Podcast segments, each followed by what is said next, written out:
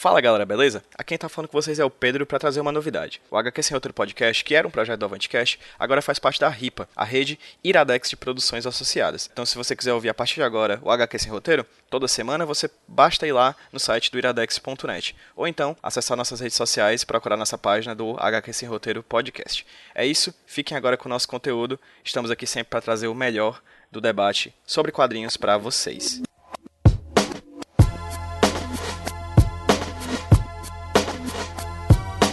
Right here goes out to all the babies, mamas, mamas. Mamas, mamas. Baby mamas, mamas. Yeah, go like this. I'm sorry, Miss Jackson. Ooh, I am for real. Never meant to make your daughter cry. I apologize a trillion times. I'm sorry, Miss Jackson. Acho que a gente pode começar dizendo que a Reino da Manhã é aquela HQ irada que todo mundo ama, menos o Tomás, que odeia o Reino da Manhã. Tomás, o que você tem a dizer sobre isso? Cara, eu não odeio o Reino da Manhã. Eu só acho que é um HQ que não consegue entregar o que ela prometeu. E nesse sentido eu acho que ela faz isso pior do que algumas HQs que são. que não são memoráveis. Ixi. Como? Por exemplo? Eu acho que um bom exemplo que eu retornei recentemente, apesar de ser um evento cheio de falhas, mas que eu acho que levanta um bom número de questionamentos de uma maneira muito mais efetiva do que o Reino do Amanhã, é a Guerra Civil. Por, porque o objetivo deles em relação aos envolvidos era bem diferente. O objetivo do Mark Miller era, era ainda um objetivo revisionista, né? de pegar aqueles heróis ali e dizer que eles estavam que era possível que eles ficassem numa posição de fazer várias coisas erradas em nome de boas ideias e não simplesmente de, de, naquela ideia do descontrole que era o clássico do revisionismo, por isso que eu, que eu não acho que é simplesmente mais do mesmo.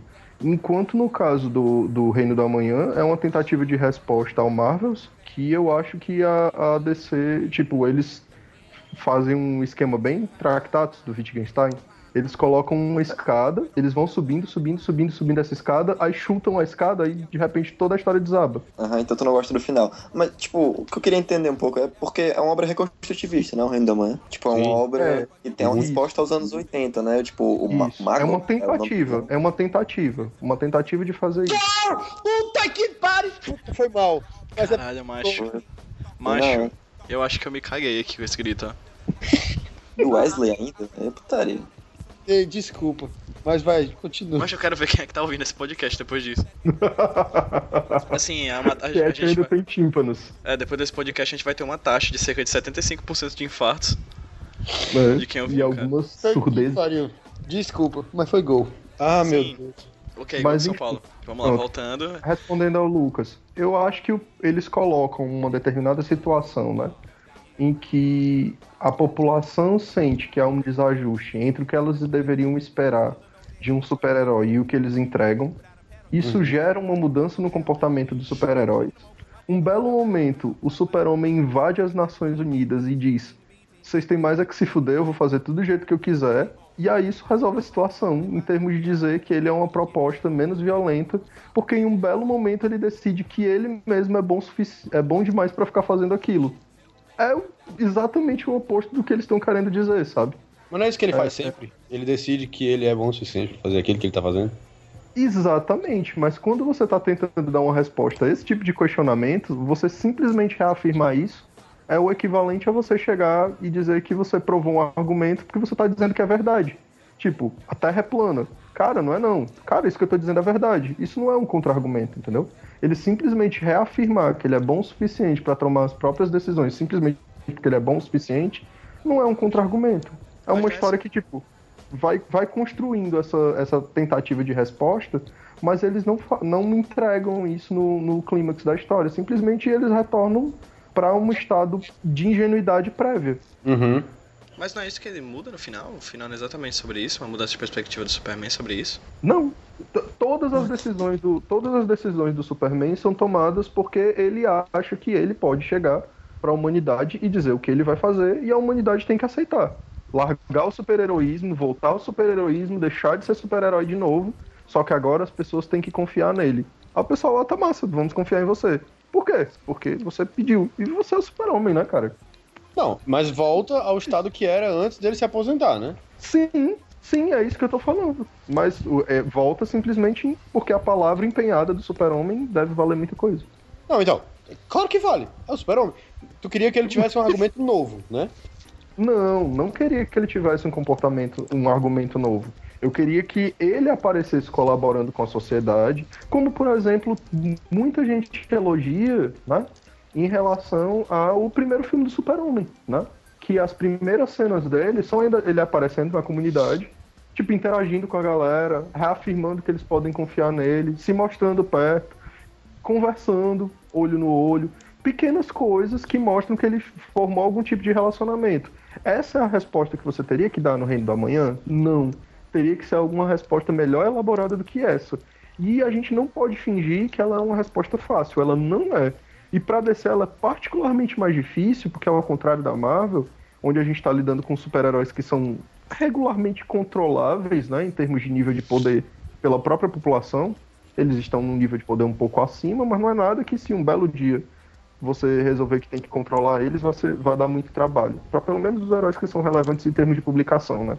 A Marvel não tem um super-homem, né? É, esse tipo de problema se resolve de uma maneira de, de restabelecer algum tipo de relação entre os super-heróis e a civilização, né, digamos assim, de um modo geral. É, não é tão complicado. Mas na DC, eu acho que eles devem...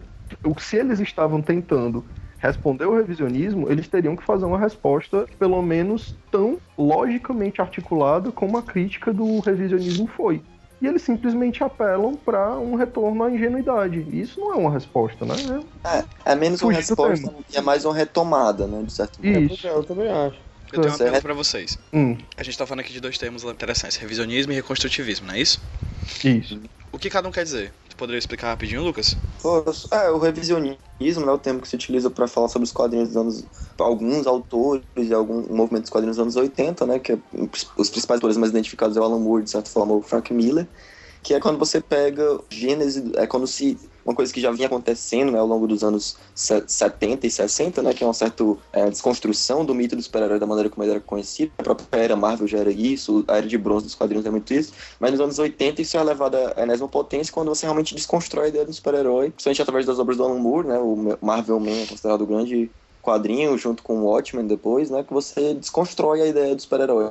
Né, você traz ele para a realidade para mostrar como os super-heróis na realidade não funcionariam. No caso do Alan Moore, e no caso do Frank Miller, você traz ele para você exaltá-los, de certa forma, que é o que ele faz no Cavaleiro das Trevas. Né?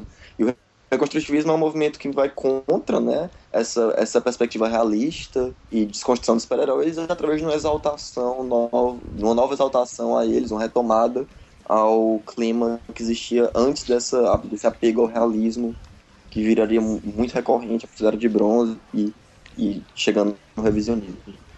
Tem muitos adeptos então, entre o Kurt Busiek, Grant Morrison, Mark Wade, né? Uhum. Aí só um complemento, é, né? o, era um, era um fator o, importante para os dois movimentos que se aumentasse o que a galera chama né, de valor literário das histórias. Né? Que você pudesse construir histórias de, de super-heróis que fossem tão bem articuladas né, em termos de, de construir personagens psicologicamente densos, construir discussões temáticas relevantes, né? Que elas pudessem trazer um grau de, de, de discussão temática tão sóbrio quanto o de outras artes, né? É, e mesmo de outros quadrinhos, né? Que, são, que fossem considerados mais sérios, né? A ideia era resgatar ou também desconstruir dos dois movimentos a ideia de que quadrinho de super-heróis seria uma forma de arte menor. O, o Alan Moore faz referência especificamente ao Moby Dick, né, que é considerado o, a grande, o grande romance americano, né? É, é um clichê, é algo como seria falar de Dom Casmurro no Brasil, né? Mas de buscar algo que, que se pretendesse sério e que tivesse várias camadas de interpretação e que não fosse algo simplesmente uma tentativa de entretenimento, né? Nos dois movimentos, a tentativa era de se criar é, um fator de uma arte que pudesse ser considerada elevada, né? No caso do, reconstru do reconstrucionismo, né, o que as pessoas vão afirmar é que você apresentar heróis que têm valores morais né, é, é, relativamente sólidos, né, que podem ser identificados né, como nobres e tudo mais, não é, é excludente de você escrever boas histórias e você usar elementos de fantasia sem eles serem ancorados em algum tipo de realismo facilmente identificável também não é uma questão. Até porque, se a gente olhar na literatura, por exemplo, você vai ter hum, exemplos de realismo é, é, mágico, por exemplo, que não são considerados menores por conta disso. Mas é, é, é no, no, reconstrucionismo, né, é, esses elementos ingênuos da, da, da Era de Prata não são considerados desvantajosos. O que é considerado desvantajoso é uma construção temática ingênua. É, exatamente. O Zack Snyder pulou, né, essa aula. Não, ele leu o Cavaleiro das Trevas e o Watchmen, e aí ele acha que ele leu que ele precisa. Não, mas é. Ele é aquele típico cara que leu o Cavaleiro das Trevas e o Watchmen e acha que ele leu tudo. Isso que o Tomás falou é importante, é que realmente o revisionismo nos anos 80, ele trouxe uma, uma importância, né, uma atenção para o quadrinho que não existia antes, né? As pessoas começaram a ler quadrinho, considerar coisa de adulto, por assim dizer.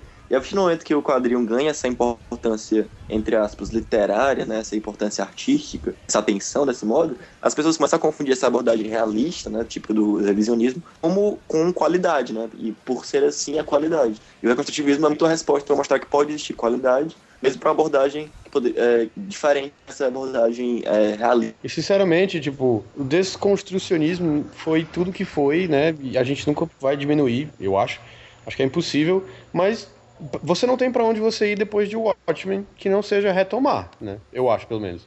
Se você quiser ir além de Watchmen, no mesmo jogo do Watchmen, é você parar de publicar os super-heróis, entendeu? Você não tem para onde ir. Você tem que realmente que, que retomar e aí você cria essa coisa incrível que é o reconstrucionismo, que é o próximo passo, que é você retomar os super-heróis e a ideia dos super-heróis, que é incrivelmente poderosa, mas com tudo que você aprendeu no desconstrucionismo, que é incrível, Biel, né? Biel, vou te perguntar sobre uma pequena... Porque assim, a gente já começou com voadora na pleura, né? A gente já começou conti... Né? contigo, contigo acusando, diria, o menino Tomás de não gostar de Reino da Manhã. Tomás que me disse isso anos atrás. Pois Tem é. confidência, e eu que tô espalhando. E aí, tipo, já começou com uma voadora assim, então é bacana só, tipo, contextualizar pra galera que vai ouvir o podcast, tipo, o que é o Reino da Manhã, pequena sinopse, tá ligado? Reino da Manhã é uma minissérie em quantas edições, gente? Seis, sete? Acho que quatro. Quatro. É quatro, é? É, é porque acho que é oversized, então. Pois é, uma minissérie em quatro edições que idealizada pelo Alex Ross, né? Mas e, e ele, o Alex Ross convidou o Mark Wade para roteirizar e ele testou o Mark Wade para saber se o Mark Wade era o cara certo. Ele ligou pro Mark Wade e perguntou: "Ei, na verdade acho que não foi nem ele, acho que foi o editor a pedido do Alex Ross e perguntava para o Mark Wade: "Ei, qual é o colégio que o Jimmy Olsen estudou quando ele era criança?" Aí o Mark Wade respondeu: "Eu não sei, eu nunca nunca decorei." E o Mark Wade respondeu: e o cara, ah, e qual é o, o, ano que tem na, na moeda gigante da Batcaverna do Batman? O Marco ele respondeu, 1947. E ele ainda disse, olha, eu tô trabalhando, você vai ficar me enchendo o saco com perguntas bestas ou você vai me deixar, ou você tem alguma coisa a dizer? Ou você tem uma pergunta realmente importante. É, uma coisa Você realmente... uma pergunta realmente difícil, né? É. Pois é. Tipo, e os próximos anos da política nacional, como é que vai ser? Ah, aí nem Marco. Aí ele disse, não, eu tenho, eu, tenho, eu quero te convidar aqui para fazer esse projeto novo e tal. E aí, e aí virou, virou o Reino do Amanhã. É, a HQ acompanha. Não, o, não é, a gente não vê pelos olhos dos nossos super-heróis, a gente vê pelos olhos do senhorzinho.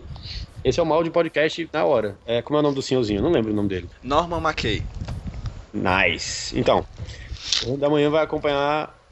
A gente, nós começamos conhecendo o Norman McKay, que é um senhorzinho que vai ser visitado pelo espectro, se eu me lembro corretamente. E, e eles vão passear pela, pelo mundo não ok, que é um mundo. Gente, tem um.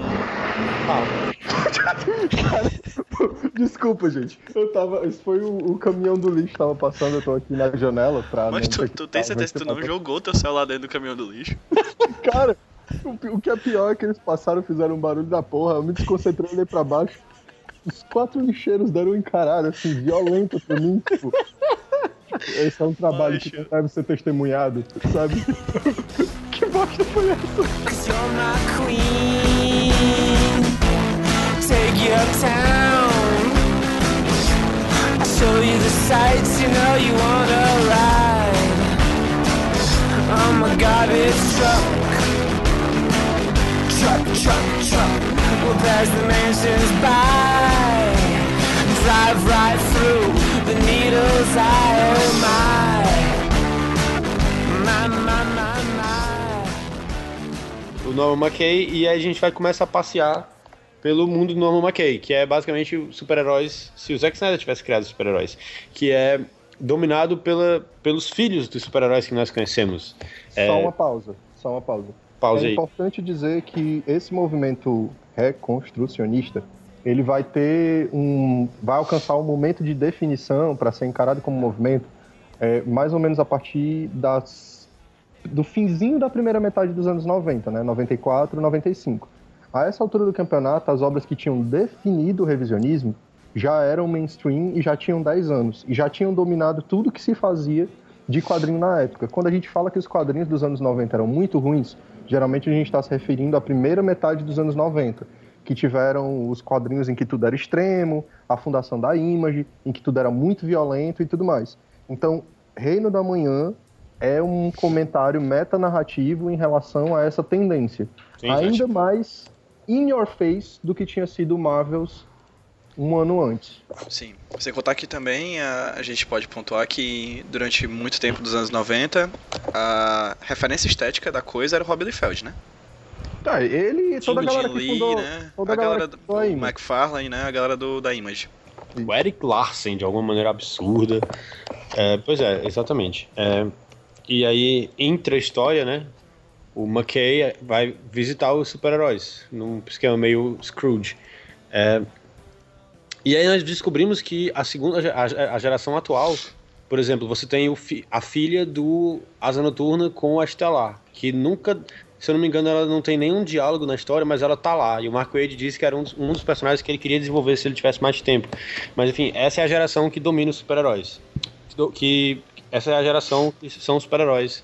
São É. os filhos e os netos de, dos heróis de outrora. né? Exatamente, de Superman, Batman, Mulher Maravilha, é, Aquaman, Flash. É, e os heróis clássicos, eles estão meio. O Superman se aposentou e, do jeito que o Superman trouxe os super-heróis, o Superman também levou os super-heróis. É, mas aí o. Ô, macho, como é o nome dele, macho? Magog? Magog, muito obrigado. Que eu sempre. Que quando eu li da Manhã pela primeira vez, eu- a primeira coisa que eu pensei é que ele era um, cavaleiro- um personagem de Cavaleiro do Zodíaco. Fo- Fora do lugar dele, entendeu? Pra mim era que ele era um, Mago, um Maggot, ou seja, um fã do Slipknot. Mas É enfim, verdade. Continua. Exatamente. Então, aí ele causa um acidente gigantesco no Texas, é, quando eles vão capturar o Capitão Atom, se eu não me engano. É, e o Capitão Atom explode e junto com ele o Texas. É, e é nesse momento que o Superman decide. começa a guerra civil, né? Não, pera. É, é nesse momento que o Superman decide que chega e tá na hora dele voltar. É, e ele volta e. Mas eu tenho. E, pronto, ele volta e, como tudo em super-herói, é, o conflito entre super-heróis responsáveis e irresponsáveis e a responsabilidade dos, dos super-heróis e o limite dos super-heróis e, e sejamos super-heróis melhores se resolve em luta, né? Super-heróis resolvem problemas batendo nos problemas até que eles não sejam mais problemas. Porque realmente conversar durante várias horas em- ao redor de uma mesa é muito chato. né? Ninguém vai fazer uma história sobre isso. E é muito engraçado. O Reino do Amanhã, eu tenho que concordar com o Tomás, assim. Lendo o Reino do Amanhã, é, eu, o Superman ele volta, mas eu acho que o Mark Wade ele pode não ter feito muito bem, mas eu acho que ele fez de propósito essa ideia de que o Superman, mesmo tendo voltado, não estava muito correto, entendeu? Não estava agindo muito bem. Por exemplo, é, ele é muito babaca quando a Mulher Maravilha vai falar com ele e dizer, cara, o que que tu tá fazendo, entendeu? Tu tá criando essa prisão gigantesca para as pessoas que são super-heróis, que nem a gente e tal, tu não tá dialogando com eles, ele não, mas é do meu jeito. É, apesar dele também acertar quando ele aponta o dedo na cara do Batman, e porque o Batman tá do outro lado, né? O Batman tá se perdendo assim e tal. É, ele aponta o dedo na cara do Bruce Wayne e diz que somar vidas, mesmo vi- vidas humanas, mesmo vidas super-humanas, vai contra tudo que eu e você acreditamos, mas o Superman também tá meio perdido. E é muito engraçado que pra mim ele se encontra no final da história, que é quando a Com mulher certeza. quando a Mulher Maravilha devolve os óculos de Clark Kent pra ele. Porque, Sim, como o Chris Morrison diz, o Clark Kent é a parte fundamental do Superman. Não é o Superman que é a parte fundamental do Clark Kent, é o contrário.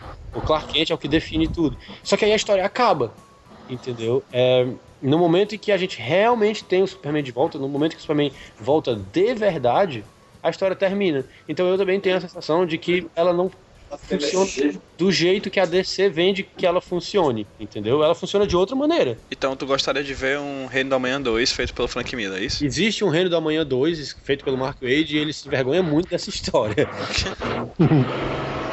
Eu, eu acho que os problemas também são na, na própria maneira como ele vai construindo a coisa. né? A primeira é que tem um- um- uma temática de, de conflito gera- geracional, né? Tem uma Sim. geração boa e uma geração mais nova que tá perdida. Eu É, acho que o que pessoal, isso- o pessoal que fica vendo YouTube, né? YouTube o dia todo, né? Pois é, o que, que esses jovens de hoje em dia gostam, né? É verdade. parece Nossa, muito velho. um discurso de, de, de desvalorização, né? To- Todas essas coisas estão lá e poderiam ser não reforçadas, mas não tem nada de elemento na narrativa que negue isso, né? O próprio tema é de uma temática religiosa forte, né? O, o reino do amanhã e o Kingdom Come é o reino dos céus que virá é citação à Bíblia, né? O herói que virou o, o padrão né, dessa, dessa juventude que tá aí, que é o Magog, aí tem Gog, Magog, eles eram líderes de um exército que tentava destruir o povo de Deus, né? Então, tipo, tem muito uma temática de que, tipo, isso é completamente errado e a galera que é completamente boa tem que voltar aqui e botar esses jovens no seu devido lugar e voltar a ser como era nos bons e velhos tempos de antigamente. Porque no tempo de antigamente tudo era mais sério.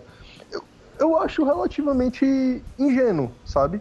Me parece que é uma galera nostálgica tentando dar um pito numa galera que veio fazer uma. uma- que tá tentando criar histórias de super-heróis de um jeito novo, né? E é engraçado porque isso, tu acabou de definir o Alex Ross, né? O Alex Ross, assumidamente, é o cara que quer, que gostaria que simplesmente pudessem literalmente voltar ao tempo em que ele lia quadrinhos. Por isso que Pois quando é. ele desenha os super-heróis, ele desenha eles bem mais velhos, da maneira realista dele de desenhar. Porque pra eles, os super-heróis que a gente tem hoje são os super-heróis dele, da época dele, que só envelheceram. Ele é exatamente esse cara, entendeu? E a- a- ele é o idealizador, idealizador da história. Ele deu o argumento inteiro, o Mark Wade roteirizou, mas ele influenciou muito.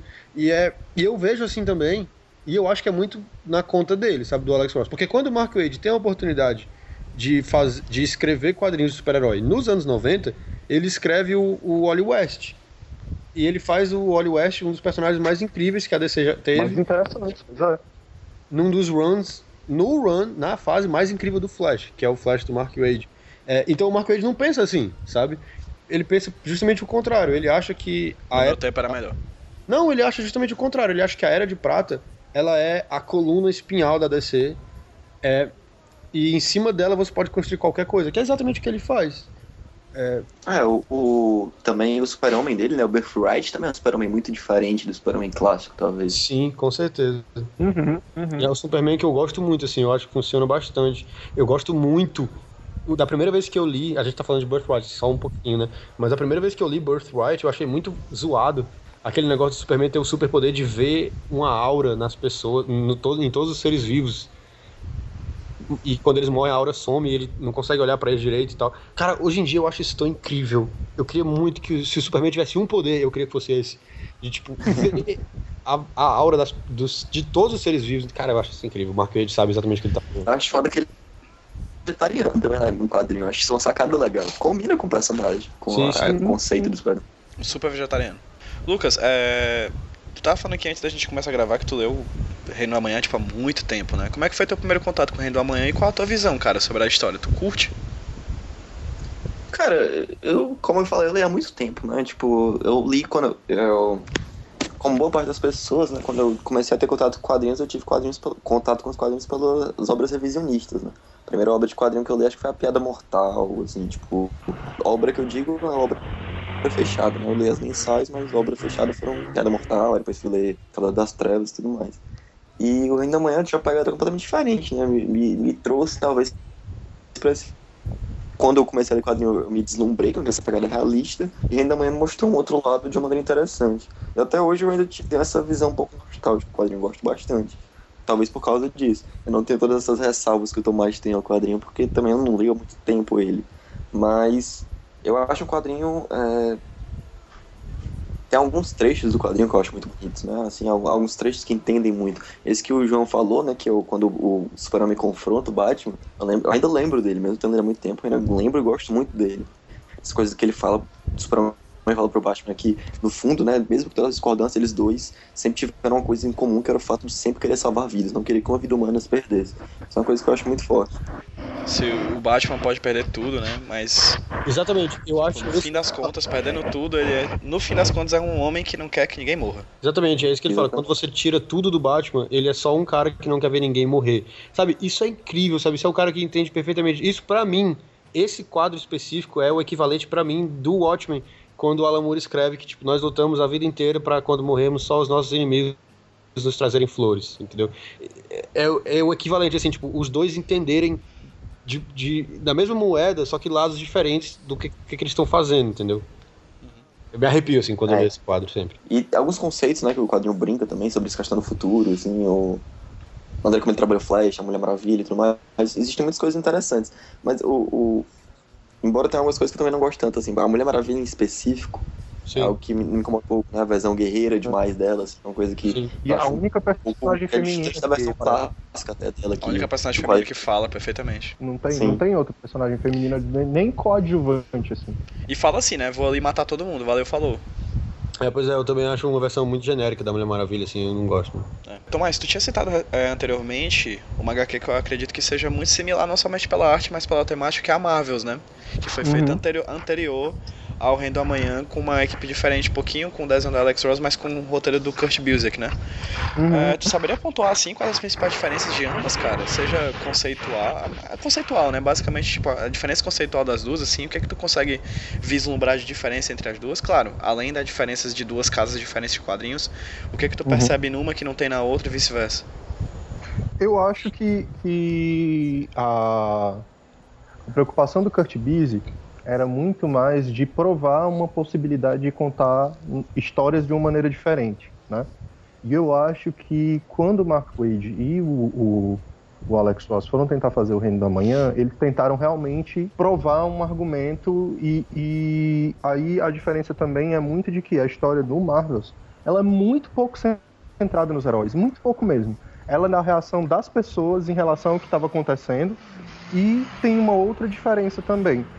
O Kurt Busiek faz esse trabalho de mostrar como os quadrinhos foram evoluindo, porque ele vai usando os marcos da própria editora na década de 40, na década de 60 e na década de 70, né? E ele vai usando os marcos da própria editora e mostrando como a maneira de, de montar quadrinhos foram evoluindo e como cada um desses quadrinhos tinha sua validade artística possível, né? E como agora você poderia resgatar esse tipo de material e não ficar preso àquele mesmo modelo que estava se repetindo nos anos 90. Né? Ele não quer resgatar nenhum personagem, ele quer mostrar que existe uma nova possibilidade de contar a história. A ambição do Reino da Manhã é muito maior porque eles estão tentando salvar todo mundo e o universo da DC e estabelecer uma nova, nova forma de contar a história. Ao mesmo tempo, em quatro edições. Eu acho que é por isso que eles, eles alcançam menos. Porque você tem que salvar o Super-Homem, o Batman, a Mulher Maravilha. O método como ele estabeleceu uma nova forma de contar quadrinhos de super-heróis sem abrir mão de alto valor artístico e fazer tudo isso num espaço muito curto, né?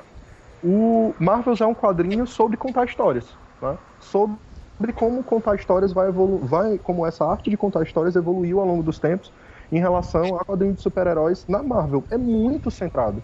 O, o, é quase um projeto de monografia, né? É tipo o contar quadrinhos de super-heróis na Marvel entre os anos 40 e 70. É isso, Marvels, né? E como isso pode orientar os quadrinhos na década de 90 agora. Os, o, a proposta do Reino da Manhã é, é, muito grande, é muito grande mesmo. Então tu é... acha que o maior problema do Reino da Manhã é o espaço? Eu, eu diria que é uma ambição muito grande. Eles estavam, estavam muito perto ainda de um fenômeno que não tinha terminado. Aí, pronto, até mais cedo o Biel tinha me perguntado se, se, se eu concordava com ele que realmente não tinha mais saída, o revisionismo já tinha dado o que tinha que dar depois de Watchmen. Eu não acho que seja esse o caso, mas a gente estava perigando virar é, samba de uma nota só, de ficar sempre batendo na mesma tecla. Eu acho que o revisionismo ainda tem muito para dizer ainda hoje. Se você quiser fazer uma boa história revisionismo, revisionista hoje, eu acho que ainda tem muito espaço para isso. E eu acho que o que permite hoje em dia o revisionismo ainda ter fôlego foi o pessoal ter feito reconstrucionismo para que você pudesse ver variantes, poder confrontar, poder ter um, um- um certo padrão de diferenciação. Né? Mas, é, é, como era um fenômeno ainda muito recente, né? Porque quando o pessoal foi fazer o revisionismo nos anos 80, você tinha já quadrinho de super-herói desde 1939. Né? Você vai fazer quadrinho em 85, a- o material que você tem para analisar é muito amplo.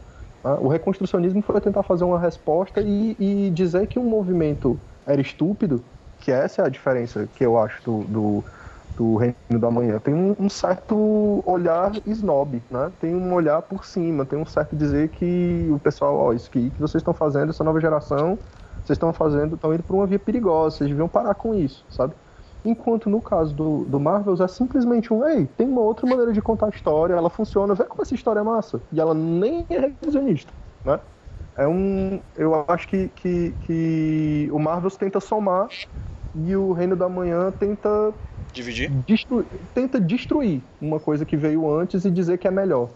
E eu acho que por isso é que ele peca um pouquinho, porque ele não consegue, eu acho que ele não consegue provar esse argumento. Ele não consegue provar que o revisionismo já tinha dado o que tinha que dar. É porque eu acho que também tem uma diferença, assim, que, tipo, Marvel é de 94 e Reino é de 96. São só dois anos de diferença.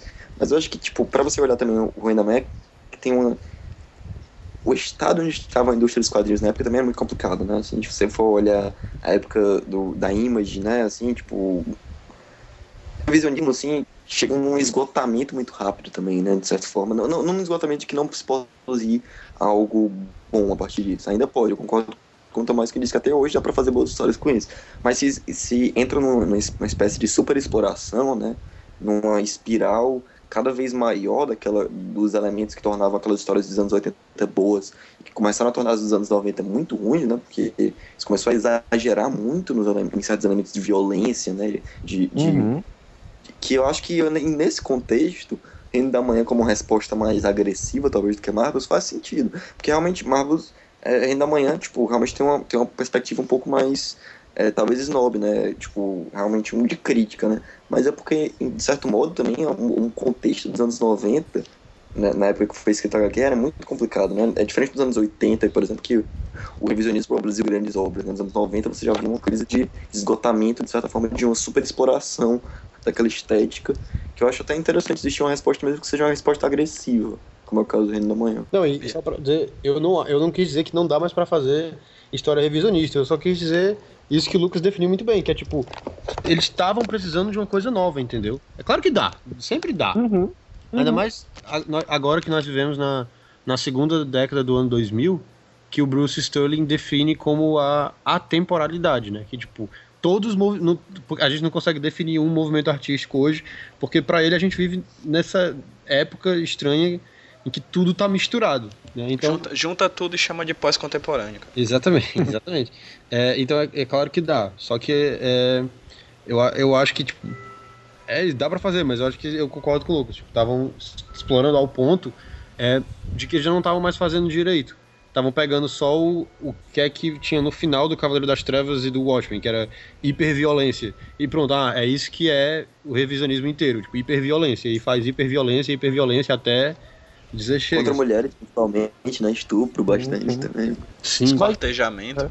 Mas é. aí eu acho que eles caíram no mesmo erro, e é esse meu problema, né? Com al- algumas partes do, do revisionismo, aliás, com algumas partes do, do, do Reino da Manhã, é porque é o, o seguinte, né? Qual foi o grande problema da- dessa leitura da década de 90 de Watchmen, né? Achar que o revisionismo era um projeto sobre incluir violência e sexo, né? Ou sexualização, né? É, e ele era um projeto sobre aumentar a liberdade criativa, né? e um projeto sobre aumentar a seriedade artística do, do produto. Né? Talvez aplicar uma questão mais filosófica em cima da obra também, não? Uma questão de, Também, mas, de mas, reflexão em cima da obra. mas isso, mas a- aplicar questões filosóficas, eu acho que isso é uma constante, acho que desde sempre. Desde Action Comics número 1, um, assim. Isso, mas eu Sim, acho entendi. que o pessoal estava querendo fazer histórias que fossem mais arte, é, é, por, por falta disso, mas é como se, se, ao invés de simplesmente se preocupar sobre o que a história contava, mas se preocupar mais com a forma da história, com a estrutura dela, em fazer isso direito, em deixar de recorrer para mecanismos narrativos que são um pouco forçados, né? Como uma pessoa anunciar o que vai fazer, anunciar o que tá pensando, ou aparecer em balões de pensamento, né? Que realmente Onomatopeias que não tem o ótimo, né? Coisa do gênero. É, esse tipo de coisa. É, é que nem você vê uma novela da Globo e você compara com, com uma série americana mais bobinha. Eu hoje tava num, num, num café, eu não tenho televisão em casa, né? É, e aí eu me espantei porque eu vi uma cena em que uma, uma personagem tava anunciando o que ela tava pensando. Ela tava dizendo: será que ela ainda vai demorar muito? Eu não acredito. Será que meu plano vai dar certo? Ela tava falando o que ela tava pensando, né? É, você, mesmo na série mais boba americana, você não vê mais isso. E nos quadrinhos até os anos 80, esse tipo de, de recurso narrativo pobre ainda aparecia, né?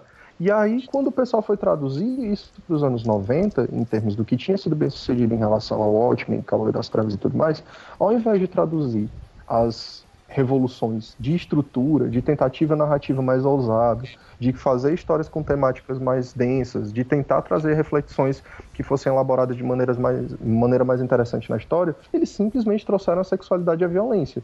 E aí, quando o Reino do Amanhã vai criticar, ele resume a, a simplesmente fazer uma crítica nisso e não pensar na estrutura da própria história. E aí é por isso que eu acho que ele falha como resposta. Porque ele não pensa em como é que ele vai fazer isso. Ele aponta o dedo para um bocado de coisa que estava errada. Mas se a gente parar para pensar, em 1996, Mark Wade já estava escrevendo Flash.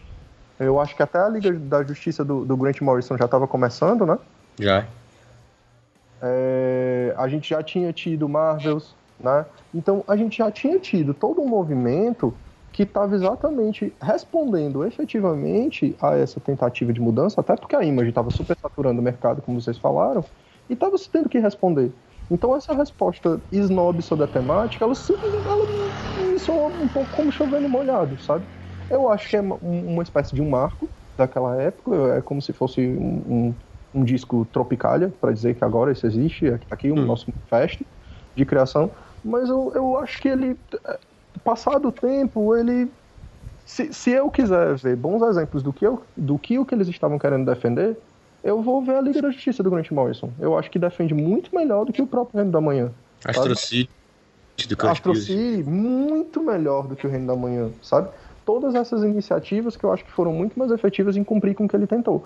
Mas concordo que realmente tinha uma super saturação de, de cópias baratas né, do que foi o revisionismo, que não eram revisionistas, mas eram cópias baratas, né? Simplesmente tentando reproduzir o impacto narrativo, né? Reproduzindo é, é, violência, reproduzindo gore, reproduzindo sexualização, etc., sem se preocupar com a estrutura da história. E aí eu acho que, que, que é isso que, que, que a gente tem que atentar. Se você fizer uma maneira interessante de contar a sua história, uma estrutura de, de como contar aquela história, o seu tema pode até ser relativamente banal, como o que um super-herói faz quando ele não está nos Vingadores, que a sua história vai ser interessante de ler Sim, se sim. você elaborar estruturalmente aquilo de uma maneira interessante. É por isso que, que até eu fiz um texto pro Tapioca dizendo que Hawkeye era um dos melhores herdeiros de Watchmen. Não tem nada de Watchmen ali em termos de tema ou dessas é, é, do que no- nos anos 90 seria considerado um quadrinho muito adulto.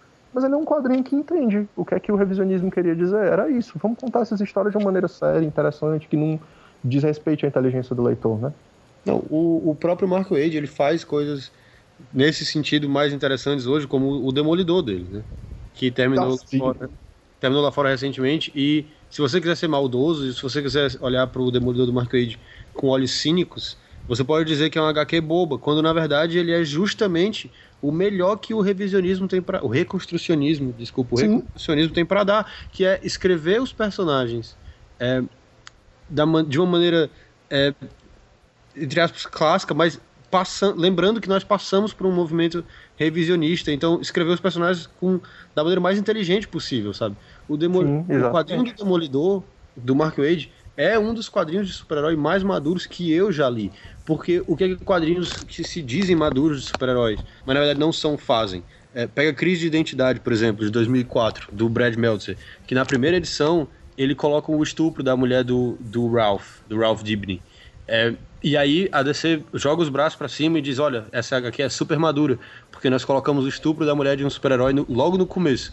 Mas na terceira edição, a Sudibna já desapareceu, a história muda completamente, já não é mais sobre aquilo, porque Uhum. de madura ela não tinha nada. Enquanto o Demolidor do Mark Wade é um homem que, que calha de ser um super-herói superando a depressão que ele sentiu a vida inteira. E o, é, e o é incrível, é nunca. incrível. Nos momentos em que ele trata disso, são. Eu, eu, pra quem tá escutando podcast, talvez não saiba que eu trabalho como psicólogo. É pungente mesmo, assim, de você ver a realidade daquilo.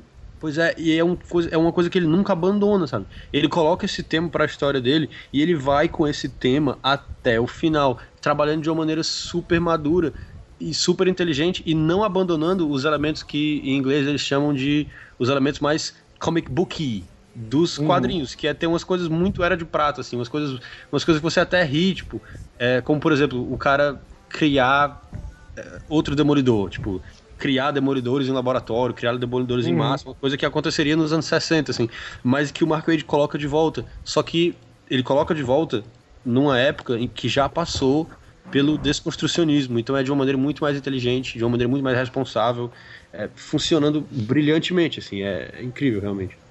Uhum. É, quer dizer, o próprio Mark Wade fazendo coisas melhores do que, que ele já O Waid. passado. É, exatamente. Tanto o Marvels que o Tomás apontou, quanto o próprio Reino do Amanhã, eles têm uma coisa em comum além do próprio Alex Ross, né? Que é o ponto de vista do, do povo. Da pessoa que fica embaixo quando um gigante ou, ou um homem-formiga gigante passa por cima deles, ou um, um Superman passa por cima deles voando. Qual, qual o que vocês acham? Por que vocês acham que essa perspectiva foi interessante? Por que, que eles escolheram essa perspectiva em vez de outra, mais focada nos super-heróis? Relação que já não é tão nova, né? Assim, nos quadrinhos sempre teve. Há muito tempo já tinha essa perspectiva de talvez às vezes trazer pro chão, pra realidade, uma, uma perspectiva humana, né? Do fenômeno de super-heróis. Sempre foi trazido. O, o sidekicks dos super-heróis sempre foram muito isso, né? O- principalmente os sidekicks humanos, né? O, tinha no- nos quadrinhos da Marvel era o clássico Rick Jones, né? Que era um cara, que, um cara normal que acompanhava o Hulk, né? E que sempre tinha essa perspectiva dele e tudo mais. E essa coisa do humano acompanhando os super-heróis era sempre, sempre foi algo muito comum, né? Mas assim, histórias traz de dos anos 80, né? Quando você traz super-heróis pra realidade, essa perspectiva se torna mais mais é, urgente, né? Se torna mais crível, mais as pessoas se atraem mais por isso. E é interessante que eles usam desse recurso que se tornaria mais é, interessante nos anos 80, né? Que é o da realidade, de trazer para a visão, para a experiência humana, a experiência dos super-heróis, para fazer um comentário oposto ao do, ao do revisionismo, né? Que é o de exaltar o lado fantástico desses caras. E é, muitas vezes se traz essa visão do ser humano e do super-herói para fazer um comentário, porque esses, esses quadrinhos são eminentemente metalinguísticos, né? São quadrinhos que são de super-heróis, mas que comentam o estado da indústria dos super-heróis, de certo modo. Então por isso que você traz o ser humano ali daquela coisa, porque você quer reforçar o papel dos super-heróis para esses humanos, né? Assim, você quer reforçar o papel que os super-heróis têm dentro da linguagem, dentro da nossa cultura. né? E você traz aquele ser humano para representar exatamente isso, o público dos quadrinhos, de certo modo, né? O público que vivencia aquela coisa. É coisa que existe em Marvel, que existe ainda amanhã, que, que, de certo modo, é um pouco em All Star Superman, também é um quadrinho super metalinguístico nesse sentido. E, e tra- traz essa coisa de uma. É uma coisa muito interessante, né? Que, que nesses dois quadrinhos é muito bem trabalhado. Eu acho legal, por exemplo, no caso da- do Reino do Amanhã, eu acho que tem um motivo muito específico até. Que. e- Vamos, vamos pensar que Reino do Amanhã é uma história do Superman, né? Porque segundo Mark Wade, ele escreveu Reino do Amanhã para ser uma história do Superman, apesar de envolver o universo inteiro. Se o Superman é Deus, ou é quase Deus, ou é Deus na Terra, nós conhecemos Deus pelos seus discípulos, né? Pelos, pelos, pela galera que acompanha ele, né? Os apóstolos e tal. É apóstolos, né? A palavra? Apóstolos. Apóstolos Apóstolo. ou os fiéis. Depende do que você está apóstolos. falando em relação às pessoas que acompanham Deus. É, pois é. Então, é, Superman é Deus, a gente conhece Deus por quem? Pelos apóstolos, né? Então eu acho que um dos objetivos de ter o, o cara que é pastor até é justamente esse. É dar essa ideia que é justamente para que serve o Jimmy Olsen e o Perry White, a Lois Lane, os pais do Superman. É por isso que o Superman sofre tanto quando você tira personagens coadjuvantes clássicos dele, como o Jimmy Olsen, os pais. É, quando você vai matando esses personagens aos poucos, que é como ele tá hoje, né? Ele tá sem paz é, fica mais difícil de se relacionar com o Superman, porque a gente conhece o Superman por quem acompanha o Superman.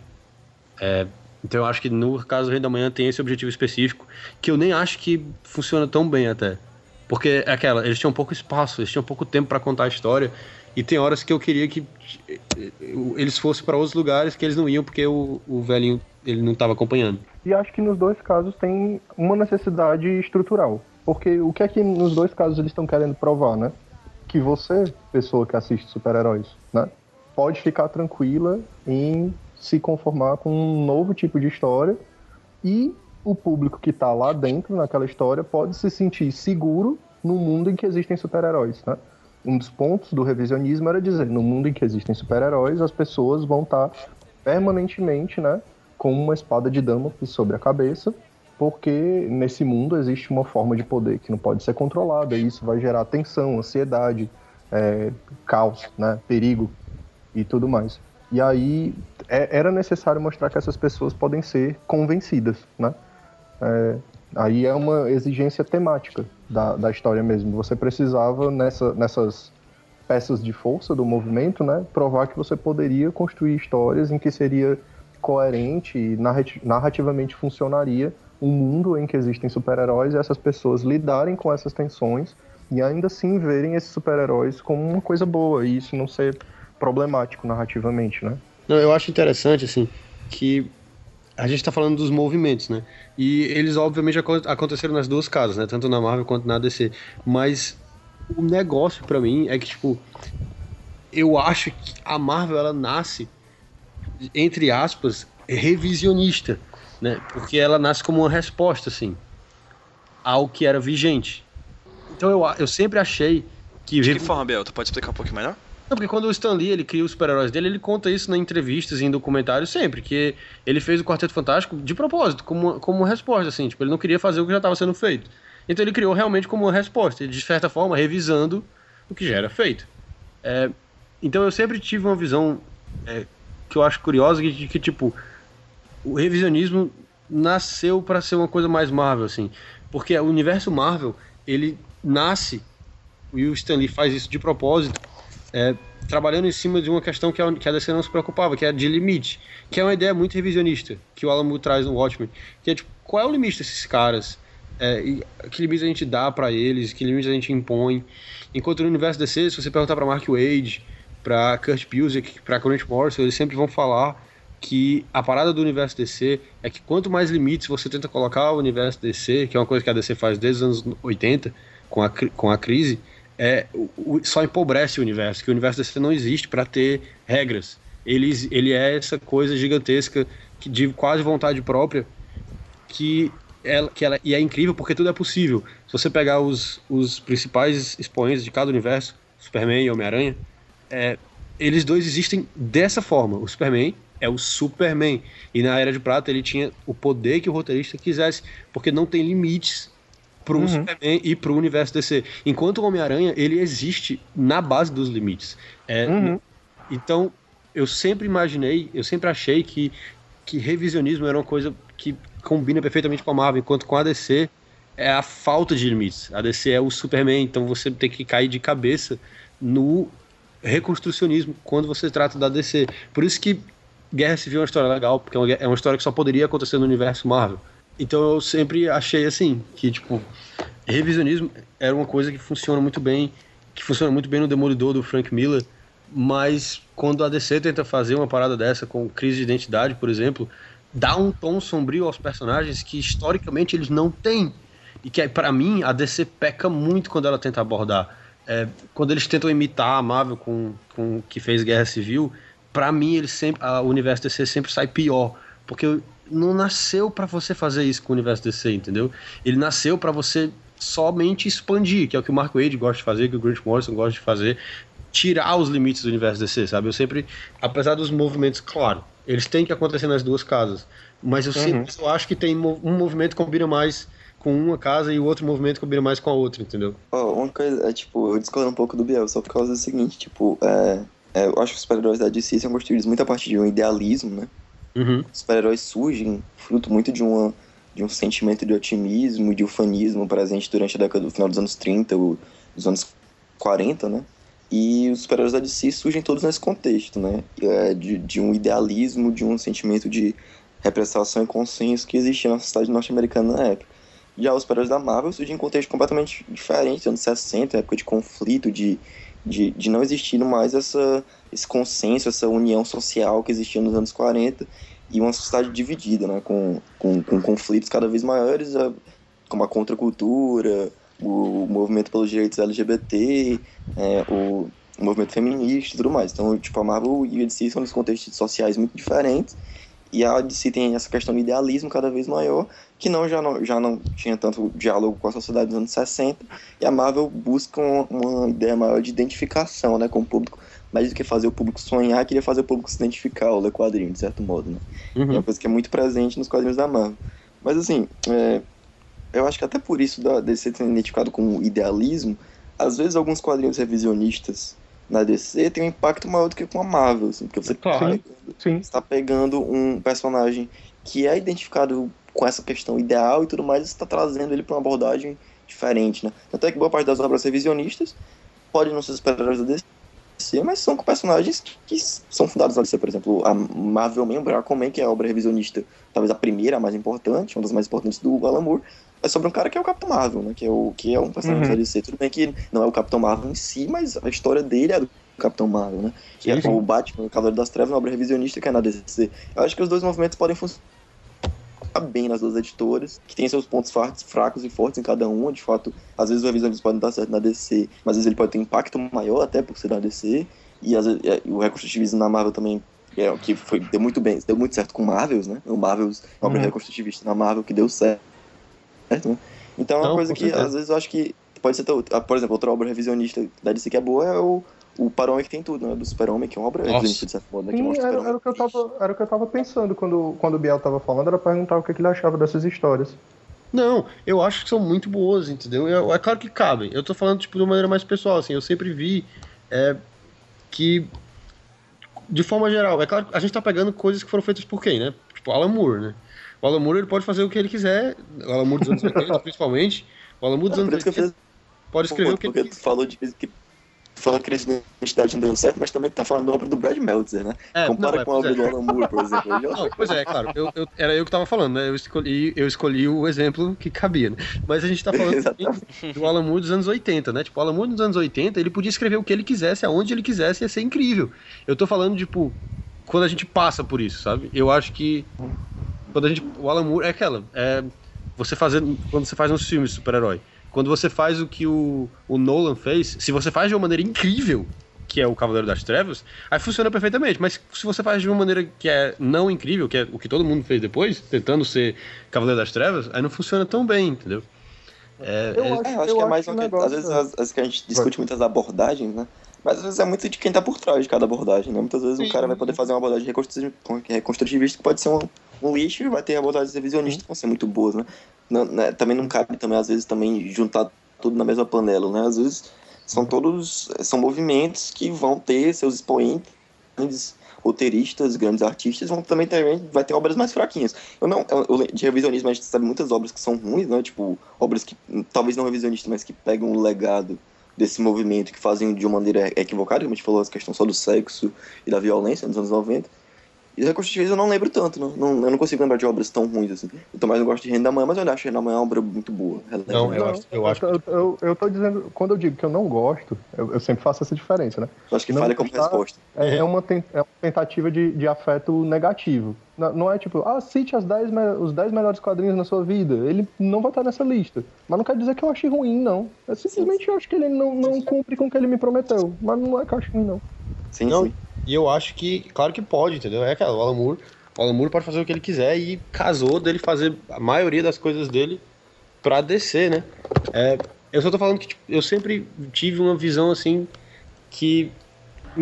É claro que pode, mas é claro que pra mim, pessoalmente, eu Ah. sempre gostei dessa ideia. Tipo, porque eu gosto muito de pensar sobre as diferenças fundamentais dos universos DC e Marvel, entendeu? Aí eu, Uhum. uma das coisas que eu pensei foi essa, tipo, caraca, revisionismo é uma coisa muito Marvel.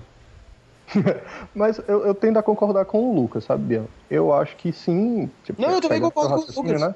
É, o revisionismo, eu acho que ele é um dos passos que a fundação da Marvel, tipo, é a continuação de um caminho no qual a criação da Marvel foi um dos passos. Né? Realmente é uma tendência que seria, digamos, uma marvelização ao, ao cubo, que eu acho que até por isso não tinha tanto como florescer na Marvel, porque seria, eu acho que quando alguém chegasse com uma proposta dessa, não, não, seria tão instigante, né?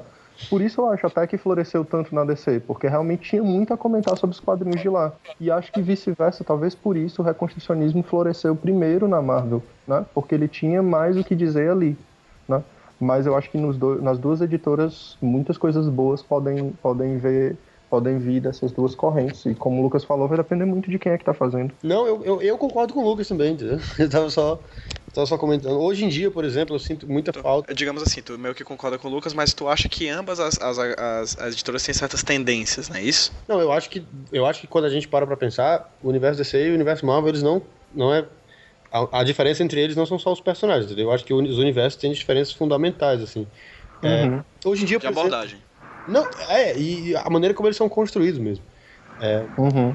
E hoje em dia, por exemplo, eu acho que a Marvel se beneficia muito é, de uma coisa re- reconstrucionista. Enquanto a DC eu queria muito que tivesse mais, entendeu? A DC, por causa de quem tá lá, é, ela tenta uma abordagem completamente diferente. A gente tava brincando, eu e o Lucas uma vez, sobre como os caras tentaram fazer uma, uma retomada da- da das piores coisas dos anos 90, né, em 2011. Chamando, por exemplo, o Scott Lobdell para trabalhar lá. É, que é uma galera que fez tudo das piores coisas, entendeu as piores coisas do, do, re- do revisionismo, assim. É, de fato. Então, eu hoje em dia sinto muito falta na DC que, de que ela, dela fazer o que ela Lee é um diretor nasceu. executivo, né? Tem coisa mais anos 90 do que isso, né? Tipo, É, pois é. Pois é. Jim Lee? Jim Lee, o Dan Didio, o Bob Harris. O Bob Harris é o editor-chefe e faliu a Marvel. Caralho, Aí ele, como grila, né, prêmio- cara? Como é que esse cara ainda tá trabalhando? Pois é, não, É, o, prê- o prêmio dele por falir a Marvel nos anos 90 foi ser editor-chefe da DC em 2011. É, é- aparentemente é assim que a indústria funciona. Você Cara, cara, ei, ei, mas, mas será? Agora tudo faz sentido. Ele sempre trabalhou pra DC. Ele faliu Ele a era infiltrado, DC dos 90. E por Uhum. isso ele hoje é, cara, essa. Ah, Eu- cara, esse bicho, era algum- vice de- esse bicho era vice-decorativo da Marvel. Exatamente. Caramba, eu tô, tô esperando a qualquer momento o sniper me apagar aqui. Porque você acabou de descobrir uma verdade muito grande, gente. É, então, eu acho que funciona nas duas também. Eu só, hoje em dia, por exemplo, eu sinto muita falta da DC fazer aquilo que eu acho que a DC nasceu pra fazer, entendeu? Que é construir os super-heróis mais do que desconstruir os super-heróis. Mas é tipo, é por isso que você tem o Moore na DC, assim. Casou tão bem lá, justamente porque era onde ele mais podia desconstruir, né? Era onde mais tinha coisas construídas. É, eu acho que tá falando mais, também de uma questão de preferência mesmo, né, pessoal? Sim, pois é, com, com certeza. Eu só vou pedir o seguinte. Que terminou. A gente, a gente começou, como eu tava falando, na voadora e nem se apresentou nem nada. Ah, É é? verdade, hein? Então, vamos se apresentar, né, gente? A gente esse aqui é o HQ Sem, Rote- HQ Sem Roteiro, podcast do Avantcast. Eu sou o Pedro e tô aqui com. Ah, todo mundo conhece a gente já, vai. A gente não precisa se apresentar. Ah, desculpa aí, Madonna, foi mal. Se apresenta aí, quem é você, rapaz? É a Madonna. Sim, estou aqui eu, Pedro José, com a Madonna, Beyoncé e a Rihanna. Estou aqui com Gabriel Fraga. Sou eu, a Madonna. Gabriel tá da onde, macho? Eita, a Madonna é do interior, mas eu não sei qual é o interior dela. Não, é. Tá que pariu. viu? Melhor do interior. Madonna veio de Lavras da Mangabeira. De Santa Quitéria. Lá do Tauá. Não, eu sou, eu sou do Tapioca Mecânica, gente. É, lá nós falamos sobre coisas muito legais. É, menos do que é ruim. Do que é ruim a gente fala mal, tipo Batman vs Superman. E é isso, acesse nosso site, curta nossa fanpage. Sempre, sempre coisas muito interessantes de se comentar. Pô, eu faço parte da Manticast junto com o Pedro. A gente organiza o evento Smash ao longo de mensalmente. É... Eu não sei mais o que falar além disso. É isso. Acontece. Eu me chamo Tomás, também sou do Tapioca Mecânica. Como o Biel falou, nós falamos geralmente de coisas legais, às vezes mal de coisas ruins. E curta a nossa fanpage, acessem o site também de novo. Ace- Acessem de novo se vocês já tiverem acessado quando o Biel falou que é pra dar muito view, que um dia a gente quer ter patrocinadores. E eu só quero terminar com uma pergunta é, que o Biel levantou agora. Ele, fala, ele falou três palavras que me fizeram lembrar do porquê que eu tava pensando na gente discutir sobre o Reino do Amanhã. Hum. Gente, Reino do Amanhã ou Batman Superman? Cara, o que não é melhor do que Batman vs Superman, né? Reino da Manhã é muito melhor do que. Muito Batman melhor do que Batman vs Superman. Por quê? Se eu tivesse que escolher no escuro, assim, só vocês me dizendo o nome de quem fez, é tipo. Zack Snyder e Ben Affleck num canto versus Mark Wade e Alec Baldwin no outro canto, entendeu? Não tem nem competição, é tipo por WO. É A coisa honrada é o Zack Snyder e o Ben Affleck não virem brigar, entendeu? É melhor pra eles. Eles não vierem brigar.